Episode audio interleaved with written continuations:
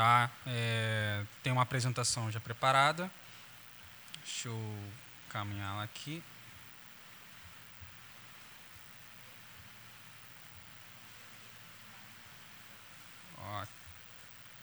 Ok.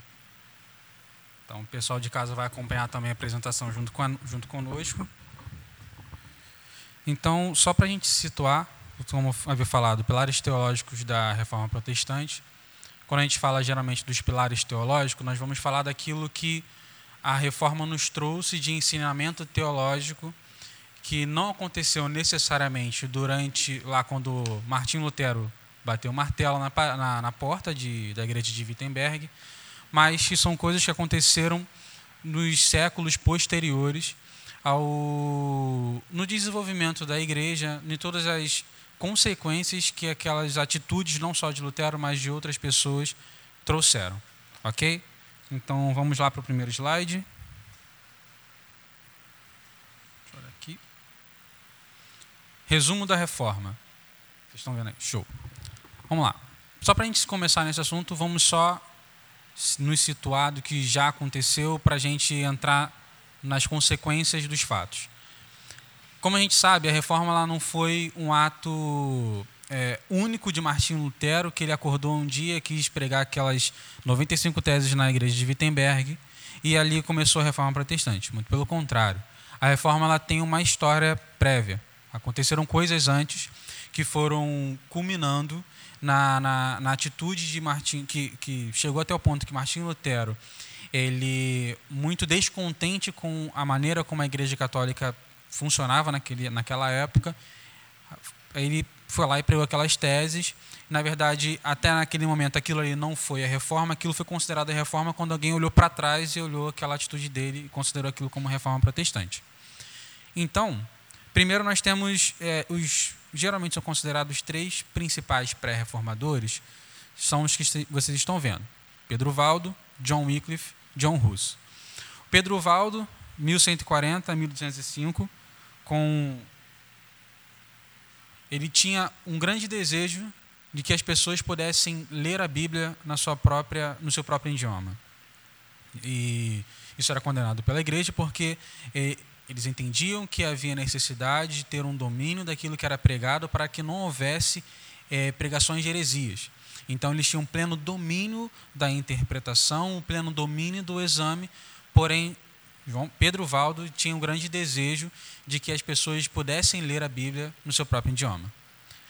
John Wycliffe, 1328 a 1384, ele questionava o poder financeiro dominador da igreja, ou seja, ele via, ele lia a palavra de Deus, ele via como os apóstolos passaram a vida, e ele olhava para a igreja, olhava para o clero e, e via uma grande incoerência. Não faz sentido aquilo que a igreja fala, prega, porque quando olha na Bíblia não encontra aquilo.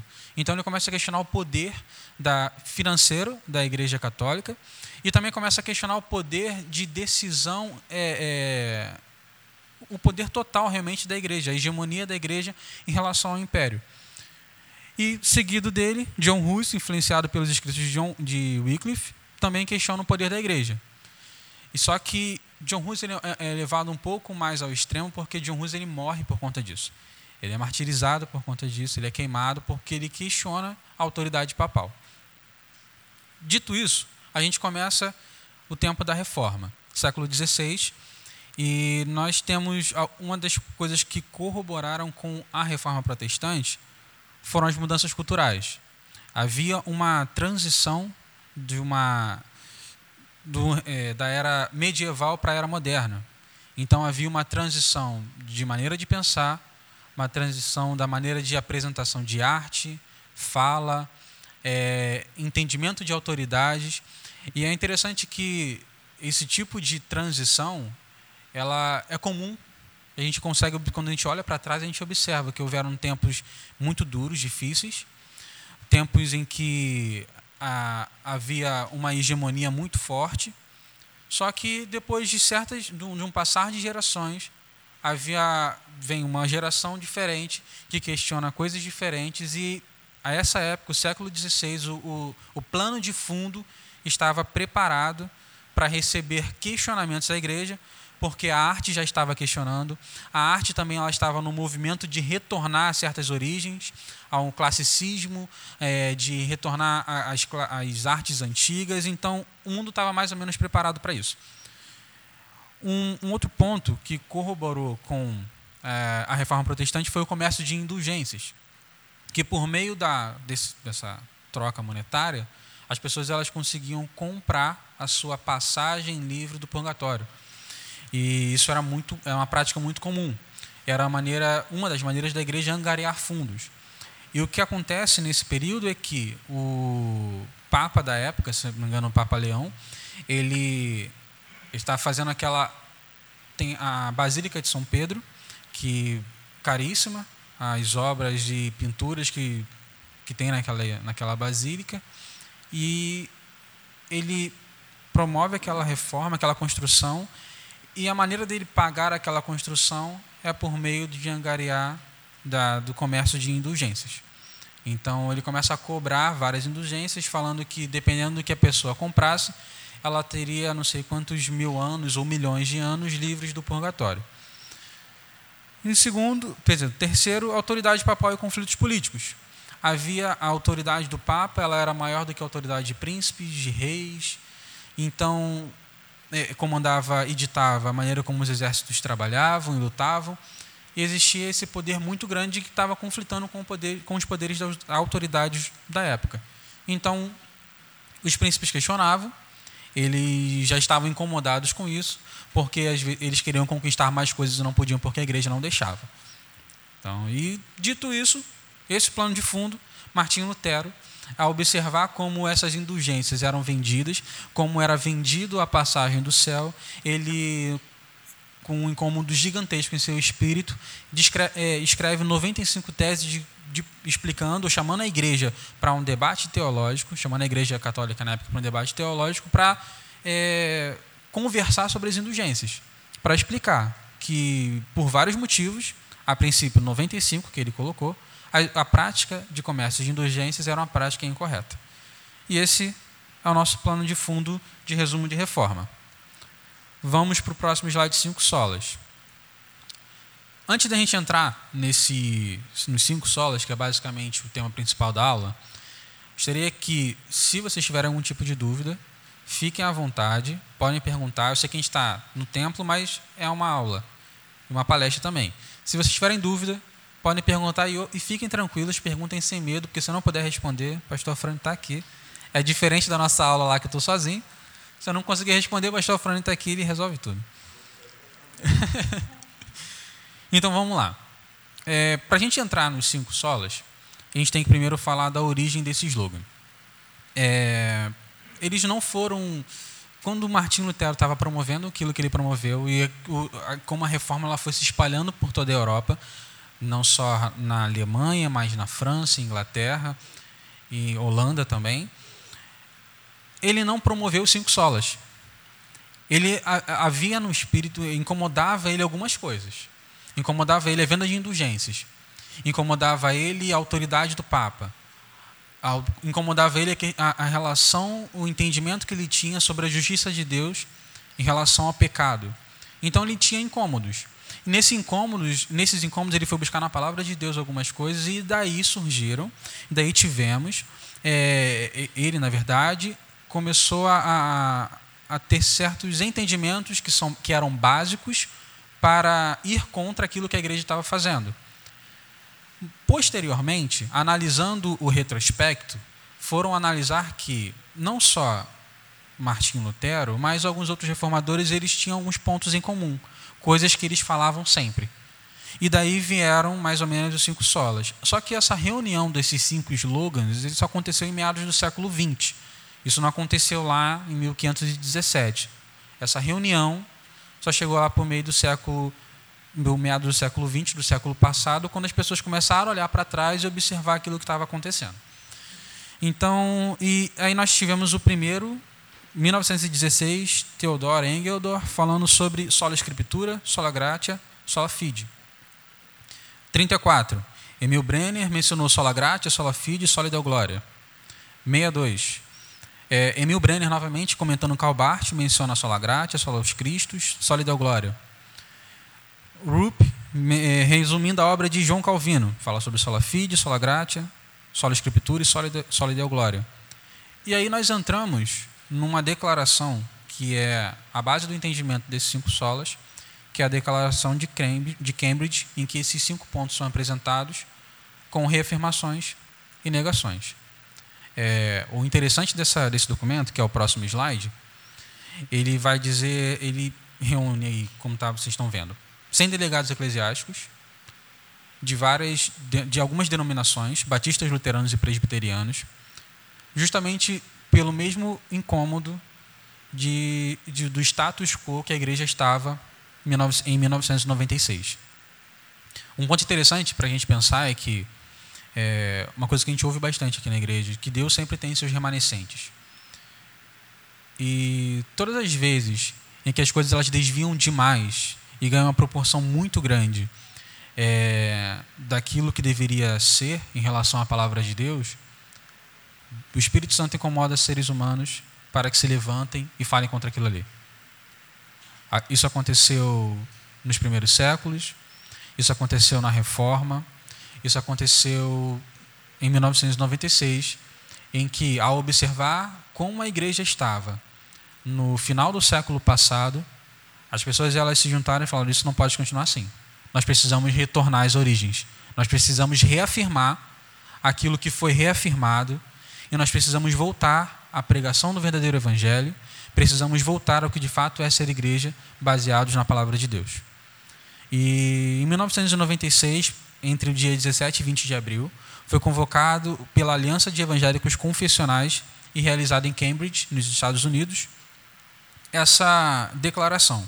Os principais autores foram David Wells e Michael Orton, e é um chamado à igreja para o arrependimento e confissões de doutrinas evangélicas essenciais. E daí vieram as reuniões dos cinco solas. E pela primeira vez, esses cinco solas, solas foram montados de maneira intencionalmente lógica. Eles foram dentro de um, de um entendimento, de um compêndio, eles foram é, expostos, afirmados e, nega, e com reafirmações e algumas negações, para que houvesse uma prática plena, justa, dentro daquilo que era considerado correto em relação à ortodoxia sobre a palavra de Deus.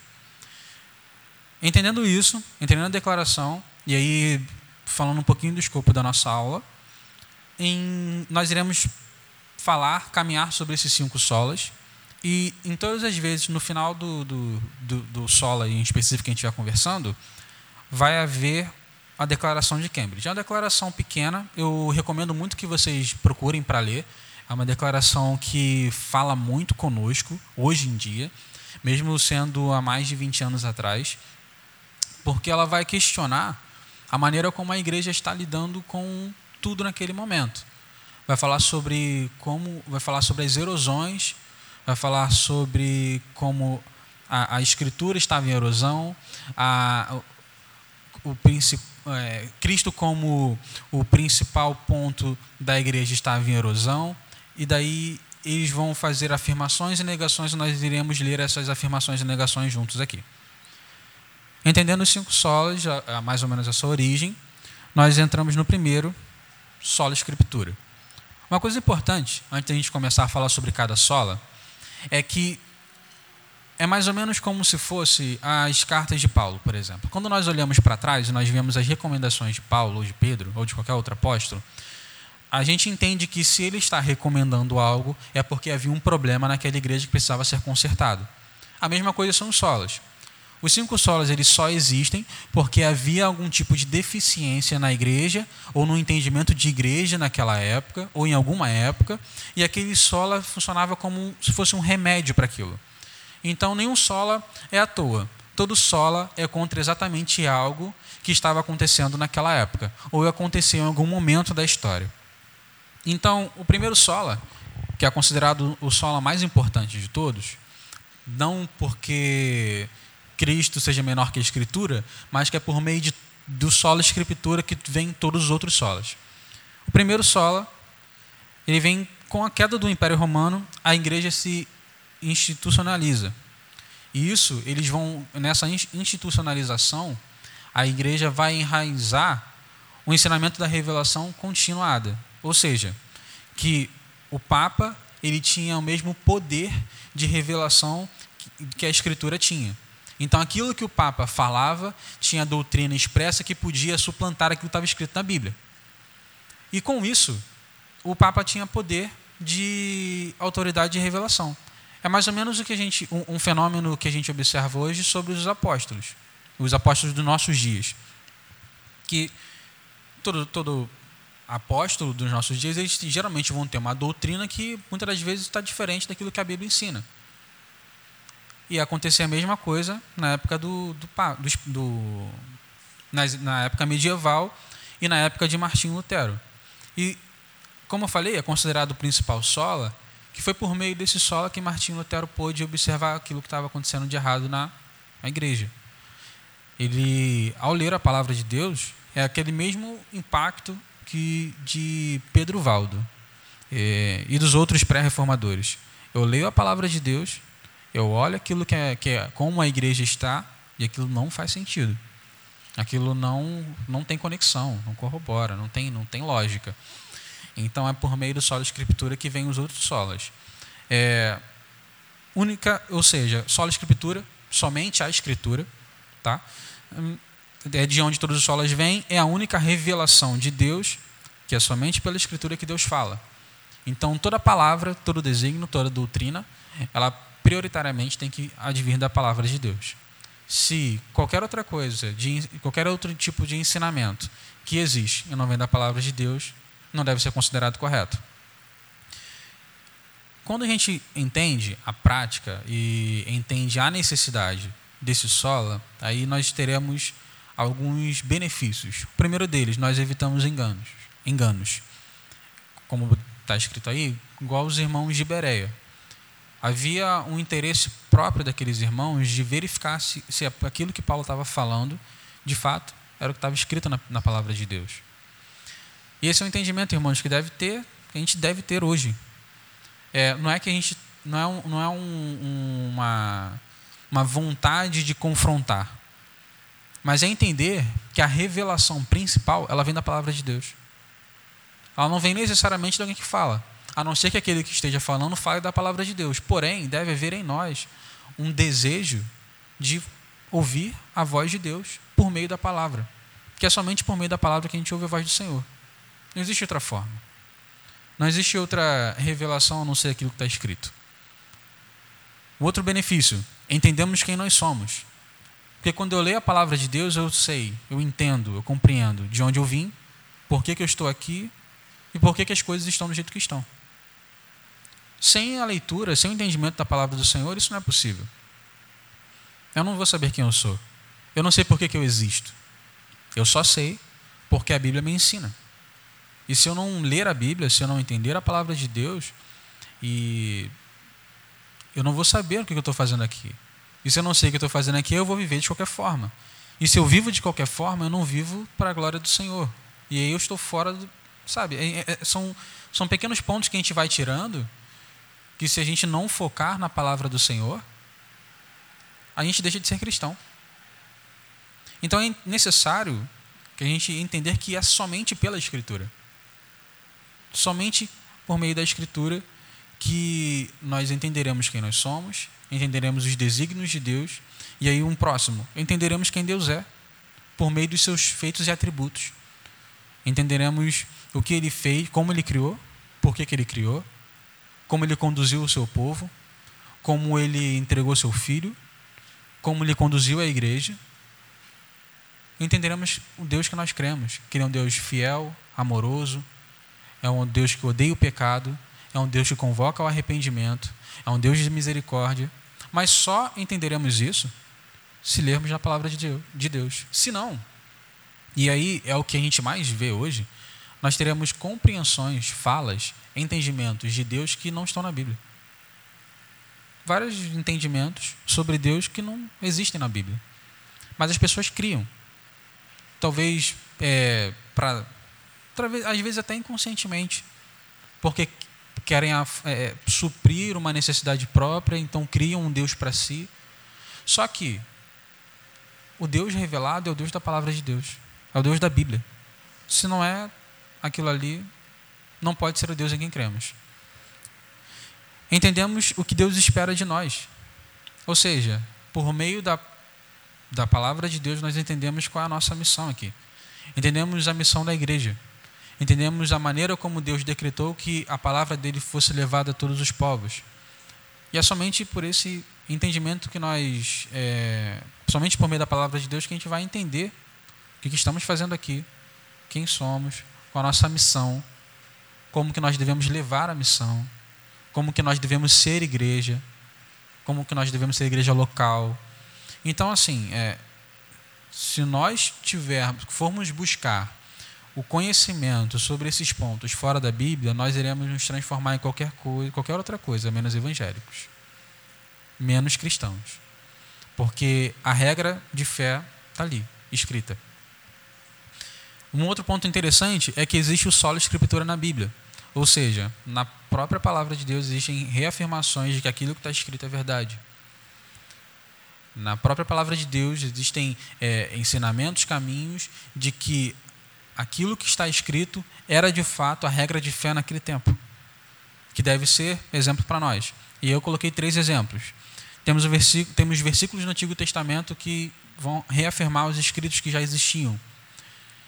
E tem um Salmo 119 e 115. Lâmpada para os meus pés é a tua palavra e luz para os meus caminhos. Existem vários outros que vão reafirmar aquilo que estava escrito na lei, aquilo que Moisés escreveu, os escritos de Moisés, a palavra de Deus, a lei de Deus. Tudo isso reafirmando a veracidade, a verdade e o peso daquilo, da, da revelação de Deus naquele tempo. Nós temos.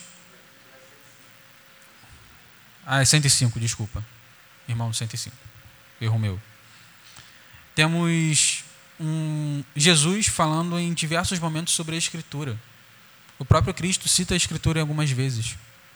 E aí tem Mateus 4,10. Retira de Satanás, porque está escrito: Ao Senhor teu Deus adorarás e só a Ele darás culto. Então ele cita o escrito de Moisés, ele cita a palavra de Deus. Ele trata aquilo ali como escritura. Temos mais um outro. Pedro, equiparando as epístolas de Paulo às demais escrituras. Texto muito conhecido por nós. 2 Pedro é, capítulo 3, versículo 16. Eu acho que aqui eu coloquei o 15 e o 16. Diz assim: E tendo por salvação a longanimidade de nosso Senhor, como também o nosso amado irmão Paulo vos escreveu, segundo a sabedoria que lhe foi dada, falando disto como em todas as suas epístolas, entre as quais há pontos difíceis de entender que os indoutos e inconstantes torcem igualmente as outras escrituras para a sua própria perdição. Ou seja, ele que, ele que para aquilo que Paulo ensinava como doutrina é, como revelação de Deus. As doutrinas que eram ensinadas por Paulo, ele vai equiparar como revelação de Deus. Então, a própria palavra de Deus, a própria palavra de Deus tem, é, vai, ela se autoafirma como verdade, como única, como necessária, a ponto daquelas pessoas naquele tempo falavam dela como única. Um segundo, aí, entendendo só a escritura, a gente vai para a declaração de Cambridge sobre solo escritura. E aí tem a declaração, ela funciona como reafirmações e negações. Então, a gente vai ler e acompanhar junto. Diz assim: A escritura, inerrante como fonte única de revelação divina escrita, única para constranger a consciência. A Bíblia sozinha ensina tudo o que é necessário para a nossa salvação do pecado, e é o padrão pelo qual todo comportamento cristão deve ser avaliado. Negamos que qualquer credo, concílio ou indivíduo possa constranger a consciência de um crente. Que o Espírito Santo fale independentemente de ou contrariando o que está exposto na Bíblia ou que a experiência pessoal possa ser veículo de revelação. Ou seja, em 1996, naquela reunião, isso foi reafirmado, é, o, o ponto de cima, e negado aquelas coisas do ponto de baixo. Por quê? Porque isso estava acontecendo. Isso acontece hoje. A gente observa muito que a revelação, a experiência está acima da revelação. A gente observa isso com muita facilidade nas outras igrejas. E deve haver em nós, irmãos, esse mesmo desejo de reafirmar e negar aquilo que está escrito nessa declaração. Porque devemos reafirmar que a Bíblia é a nossa única fonte de revelação divina. E devemos negar qualquer tipo de qualquer tipo de outra, qualquer outra coisa que vai falar sobre Deus, vai ensinar sobre Deus que não esteja baseado na palavra de Deus, que esteja contra aquilo que está na palavra de Deus. Inclusive, devemos negar que ditas ações do Espírito Santo acontecem de maneira que a Bíblia nunca, nunca nos falou. A Bíblia fala que toda a revelação está ali. Tudo que precisamos entender sobre Deus está ali. Então a gente não é difícil, estranho a gente ter uma visão ou um entendimento sobre Deus que não está ali. Só a escritura, somente a palavra de Deus. Próximo sola, solos cristos. Novamente, existia um sola porque havia uma deficiência naquela época. A tradição da igreja medieval inferia que Cristo apenas não era suficiente. Era uma era por meio de, de inferições, mesmo porque não havia uma declaração expressa dizendo que Cristo não era suficiente. Mas quando, quando é olhado em retrospecto, e até os dias de hoje, a gente observa isso por conta de, da grande necessidade dos mediadores. Própria Maria, os, de, os demais santos e a absoluta, a absoluta autoridade do Papa para intermediar o contato dos leigos a Deus. Ou seja, quando o, o Papa ele tinha para si a mesma fala de Cristo quando ele fala quando Cristo diz que as pessoas só vão a Deus por meio de Cristo. As pessoas vão ao Pai por meio, por meio de mim. E o Papa falava a mesma coisa. As pessoas só vão a Deus porque eu os levo. E havia uma grande quantidade de mediadores que levavam as pessoas até Deus e trazia Deus até as pessoas. Isso era algo presente, algo real naquela época. E algo real na nossa época de hoje. E às vezes até em nosso meio. Só que nós, cristãos, a gente tem mediadores diferentes desses que estão escritos. Mas muitas das vezes nós temos mediadores hoje do, do nosso dia, dentro do nosso contexto. Só que a Bíblia, e aí novamente o ponto em que eu digo que a partir do solo escritura vem todos os outros solas. Porque quando Martinho Lutero ele lê, ele entende todo o compêndio, ele entende toda a lógica, e quando os outros reformadores leram, a partir da, da, daquilo que estava escrito, eles reformularam, foram contestar algumas práticas. Só que nós entendemos que só existe Cristo como mediador. A própria palavra diz isso. Hebreus capítulo 4, versículos 14 e 15, como está no slide. Visto que temos um grande sumo sacerdote, Jesus, Filho de Deus, que penetrou nos céus retenhamos firmemente a nossa confissão, porque não temos um sumo sacerdote que não possa compadecer-se das nossas fraquezas, porém um que, como nós, em tudo foi tentado, mas sem pecado. Ou seja, só existe um sumo sacerdote que tem a plena capacidade de nos levar até Deus e trazer Deus até nós. Isso porque esse sumo sacerdote, ele foi o único homem e Deus. Só ele, sem pecado, pôde fazer tal coisa. Somente por meio de Cristo que nós chegamos até Deus. Não existe outra, outro caminho. Não existe outra possibilidade. Somente Cristo. O eixo do cristianismo gira em torno da pessoa de Jesus. Gira em torno daquilo que Jesus fez. Gira em torno da obra de Cristo. E se nós não entendemos isso, se nós não é, enxergamos dessa forma ou praticamos dessa forma, nós não estamos chegando até Deus. Porque não existe outro caminho. Não existe outro mediador. Se por algum acaso a gente acha que tem, a gente está chegando em qualquer outro lugar, menos a Deus. Porque quem nos leva até Deus é a obra de Cristo. E quem intercede por nós lá é Cristo.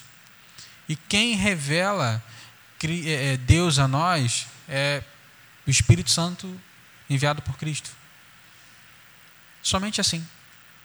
Se não fosse assim, não teríamos esse acesso somente Cristo.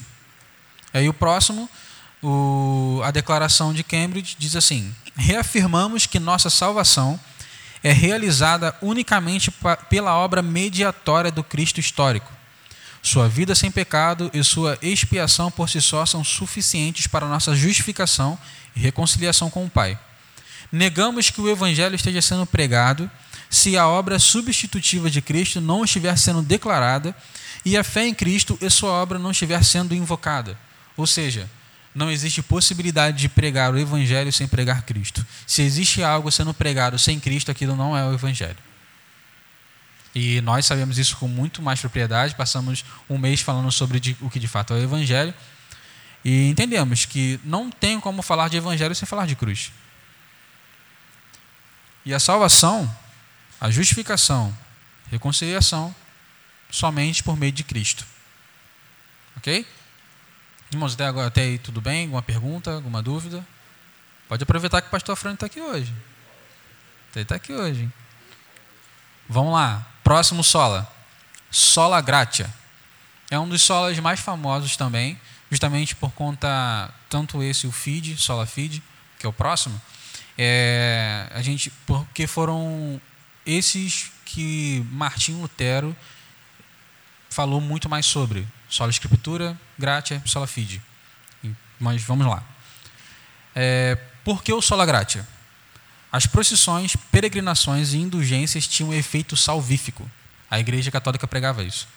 Que para a pessoa é, ser salva, entrar no, no, no, paraíso, no céu, ela obrigatoriamente tinha que fazer algumas, tinha, tinha que passar por algumas, alguns processos.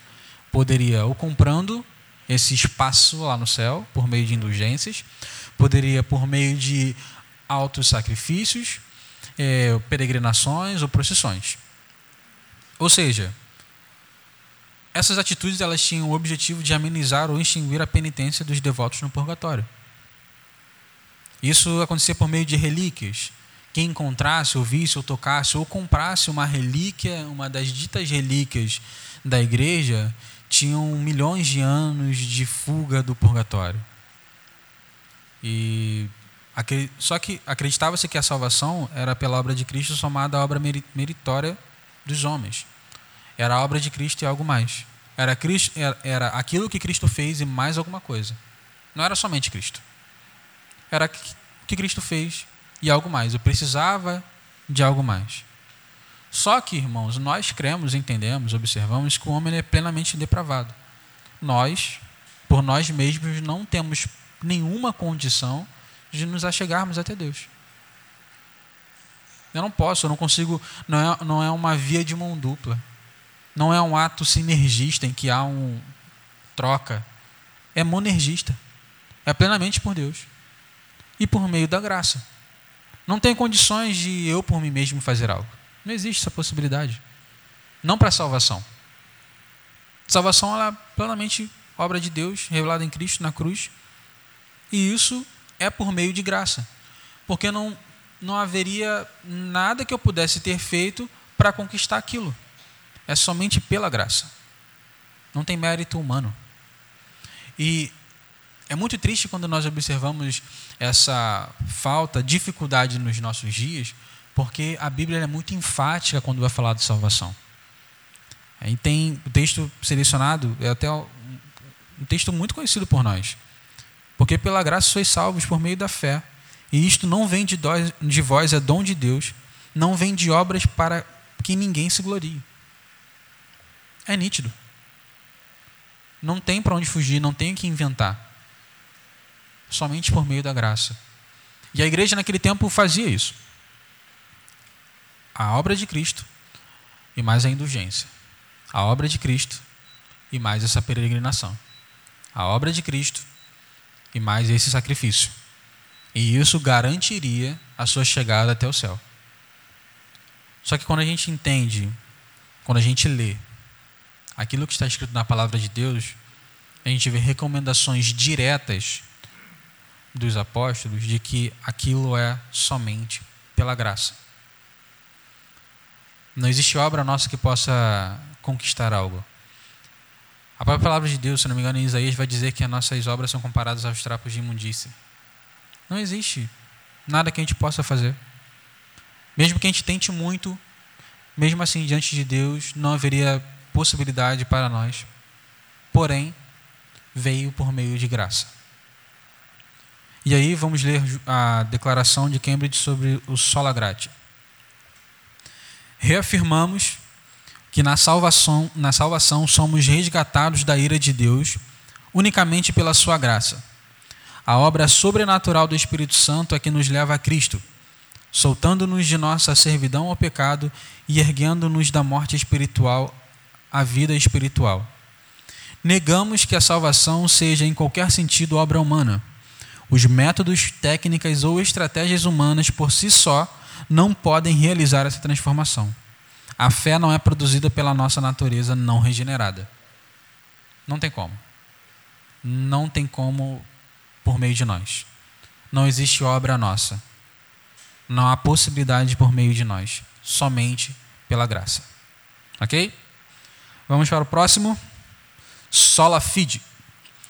Como dito, havia uma crença sólida de que a salvação era por meio de obras praticadas para a justificação.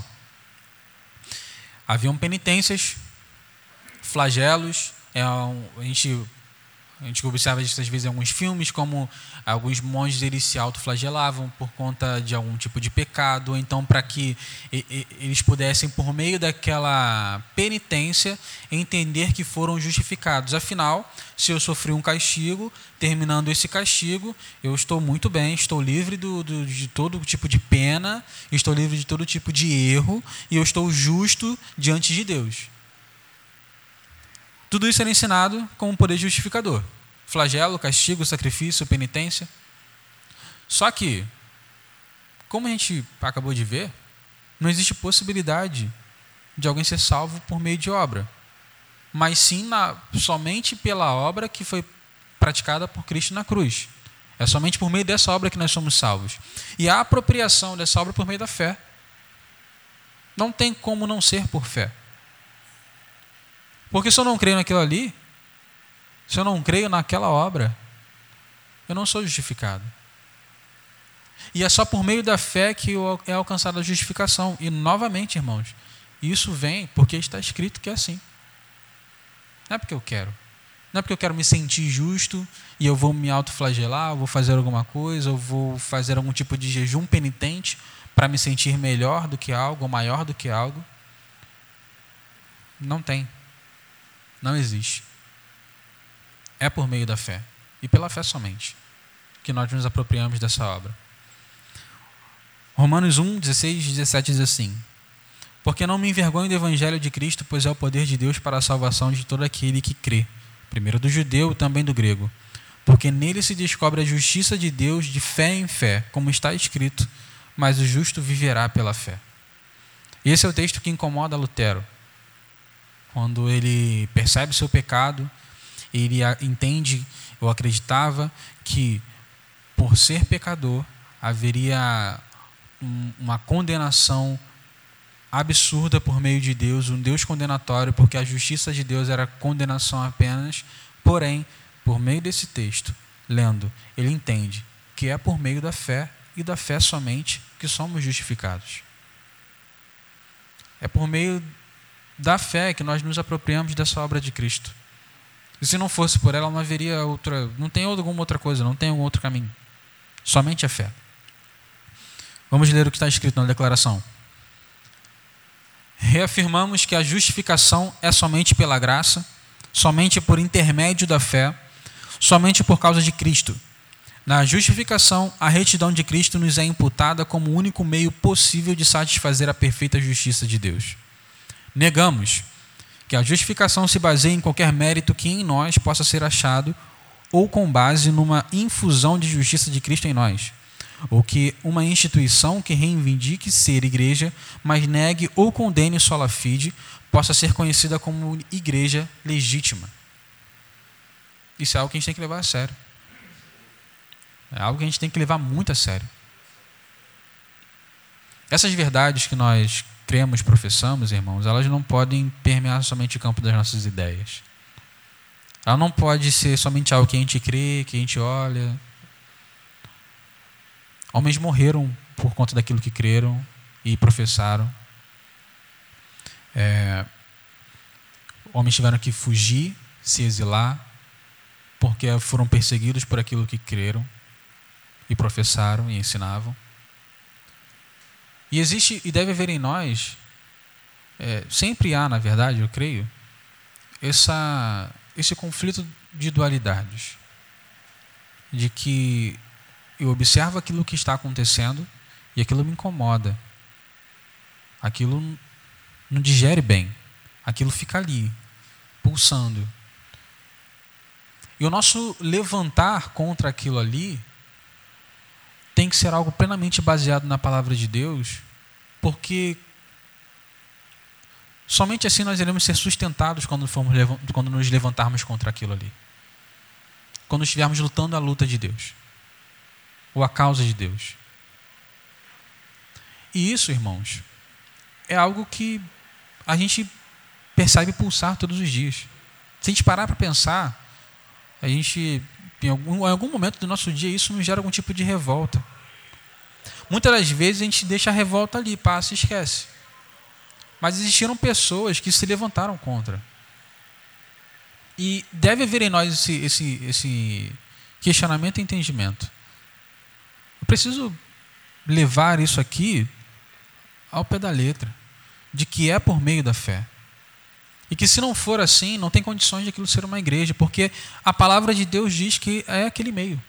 E se existe algo que diz o contrário, como Paulo diz, é, deve ser considerado como anátema, como maldito, como qualquer outra coisa que não é o evangelho de Deus. Isso deve estar presente em nós. Isso deve ser verdade para nós. Novamente, não estou incitando conflito, não estou incitando guerras. Porém, deve haver uma indignação santa em nós sobre como a igreja está hoje. Isso deve nos mover de alguma forma, ou a compreender, ou a ensinar. Isso deve nos mover de alguma forma. Porque moveram pessoas no passado. Pessoas no passado foram incomodadas com aquilo ali. Isso moveram. Não necessariamente pegaram espadas, mas foram entender aquilo que criam. E foram professar e ensinar aquilo que criam. E é o mesmo que e é o mesmo convite que, que, que deve estar batendo na nossa porta a propagar aquilo que a gente crê, sendo o mais correto possível na nossa propagação. Próximo sola e último, sola e deu glória. Novamente, havia uma deficiência da época e a igreja e o papa estavam em posição de plena proeminência, maior do que a de príncipes, reis, e acreditavam estar acima de Deus. Acreditavam estar acima de Deus. Então, a conclusão mais lógica, quando se observa, é que isso é plenamente errado. É a glória somente a Deus. De maneira nenhuma, qualquer tipo de autoridade. Isso é o que a gente vê hoje. A gente vê certas eh, autoridades eclesiásticas que parecem que estão acima de Deus, que não levam Deus em consideração em, seu, em suas falas, que não levam o, o, o entendimento ou a prática da palavra de Deus em suas falas. Desvirtuaram tanto do caminho que falam em nome do império próprio, não falam em nome do reino de Deus, porque parece que querem a glória totalmente para si. Isso é algo muito mais comum em nossos dias por conta do pós-modernismo, por conta dessa difusão de verdades em que cada um tem a sua própria verdade e por ser cada um e cada um por ter a sua verdade única entende que aquela verdade é maior que a de todos às vezes não é necessário nenhum conflito a pessoa só não quer debater porque ela já entende dentro dela que aquela verdade é maior do que a sua e aí é só a glória é somente a minha verdade. Só que nós somos o povo de Deus. E eu não posso ter uma verdade desvirtuada da verdade da palavra de Deus. Não posso. Se assim for, eu não sou cristão. Se acontece isso, eu não sou um cristão. E aí, Romanos, capítulo 11. Um texto de Paulo, quando depois de escrever um grande compêndio teológico, ele agradece ao Senhor, louva ao Senhor, adora a Deus. Ó a profundidade das riquezas, tanto da sabedoria como da ciência de Deus.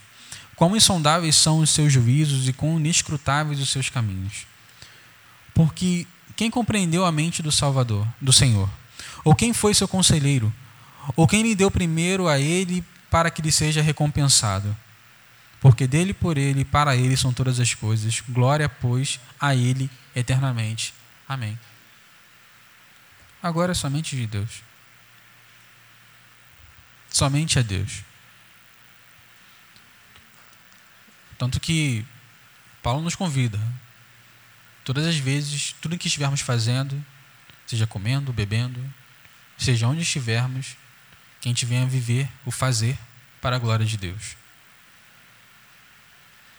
E fazer para a glória de Deus não é fazer dando glória a Deus. É fazer é fazer é, sabendo que estou fazendo pelo reino de Deus, glorificando a Ele, mostrando quem Deus é por meio das minhas atitudes, mostrando quem Deus é por meio da minha vida. E isso, irmãos, é, deve ser algo presente não só aqui. Viver para a glória de Deus é, de modo que em tudo que eu faça consigo observar Cristo, consigo observar Deus ali. Seja no meu trabalho, seja nas artes, nos filmes, em tudo. Quando eu observo Deus, aquilo ali é para a glória de Deus. Quando artistas se levantam para produzir obras, peças, filmes que glorificam a Deus, aquilo é para a glória de Deus. Quando o alimento é feito para servir uma causa, aquilo é para a glória de Deus. Quando um chão é varrido, para a glória de Deus. Quando se passa álcool em gel no microfone, para a glória de Deus. E isso deve ser um entendimento muito presente nas nossas vidas. Porque se a gente não percebe essas pequenas coisas, ou, ou se a gente não percebe as intenções das nossas ações, chega um ponto que a gente faz por fazer. E eu não só aqui, em qualquer outro lugar. A gente faz por fazer. E quando eu faço simplesmente por fazer, aquilo deixa de, de ser para a glória de Deus. Qual é a minha intenção quando faço? E aí eu, as, as reafirmações e negações do, da Declaração de Cambridge. Reafirmamos que, como a salvação é de Deus e realizada por Deus, ela é para a glória de Deus e devemos glorificá-lo sempre. Devemos viver nossa vida inteira perante a face de Deus, sob a autoridade de Deus e para a sua glória somente. Negamos que possamos apropriadamente glorificar a Deus se nosso culto for confundido com entretenimento, se negligenciarmos ou a lei ou o evangelho em nossa pregação, ou se permitirmos que o afeiçoamento próprio, a autoestima e a autorrealização se tornem opções alternativas ao evangelho plenamente atual. Mais de 20 anos atrás. Glória somente a Deus. Para a gente terminar, uma conclusão. Quando a gente lê a palavra de Deus, ao encontro com a Bíblia, como foi falado, a gente tem um encontro com todos os outros solas. Uma igreja cristã e cristãos vão basear sua fé na Escritura e nela somente única palavra de Deus inspirada, infalível e inerrante. A partir do estudo da palavra de Deus, entendemos que a obra de Cristo, e Ele somente, no Calvário é absolutamente central para a nossa fé. O sacrifício remidor dele em lugar e em favor de pecadores que somos nós. Sacrifício tal que só pode ser recebido por meio da graça, somente. A graça de Cristo. Somos estabelecidos novas criaturas não por nossos próprios méritos, mas pelo que Deus fez em Cristo na cruz. E nisso temos acesso aos benefícios da obra de Cristo, a saber, a redenção, a justificação, propiciação, reconciliação, tudo isso por meio da fé somente, não por obras. Pois é uma dependência no sacrifício de Jesus. E por conta disso tudo damos glórias a Deus somente, seja na família, no trabalho, na política, na arte. Toda a nossa vida, toda a nossa produção deve evidenciar a glória de Deus, por conta da compreensão da obra dele no Filho na cruz, em seus resultados. Amém? Alguma pergunta? Vamos orar? Eu, é, eu, tenho, eu não sei se tem pergunta do pessoal de casa, mas se tiver, pode deixar que eu vou dar uma lida e a gente manda as respostas com certeza. É, alguma pergunta aqui, irmãos? Alguma dúvida? Aproveitem, pastor Frank está aqui. Pode ser a mais difícil de todas. Não precisa ter pena do professor da EBD, não. Hoje tem um aqui, ó. Responde melhor. Não? Vamos orar então para a gente terminar. Senhor, muito obrigado por esse momento. Muito obrigado, Senhor, porque a tua palavra ela é viva, ela fala conosco, ela é real e ela deve nos conduzir. Senhor, que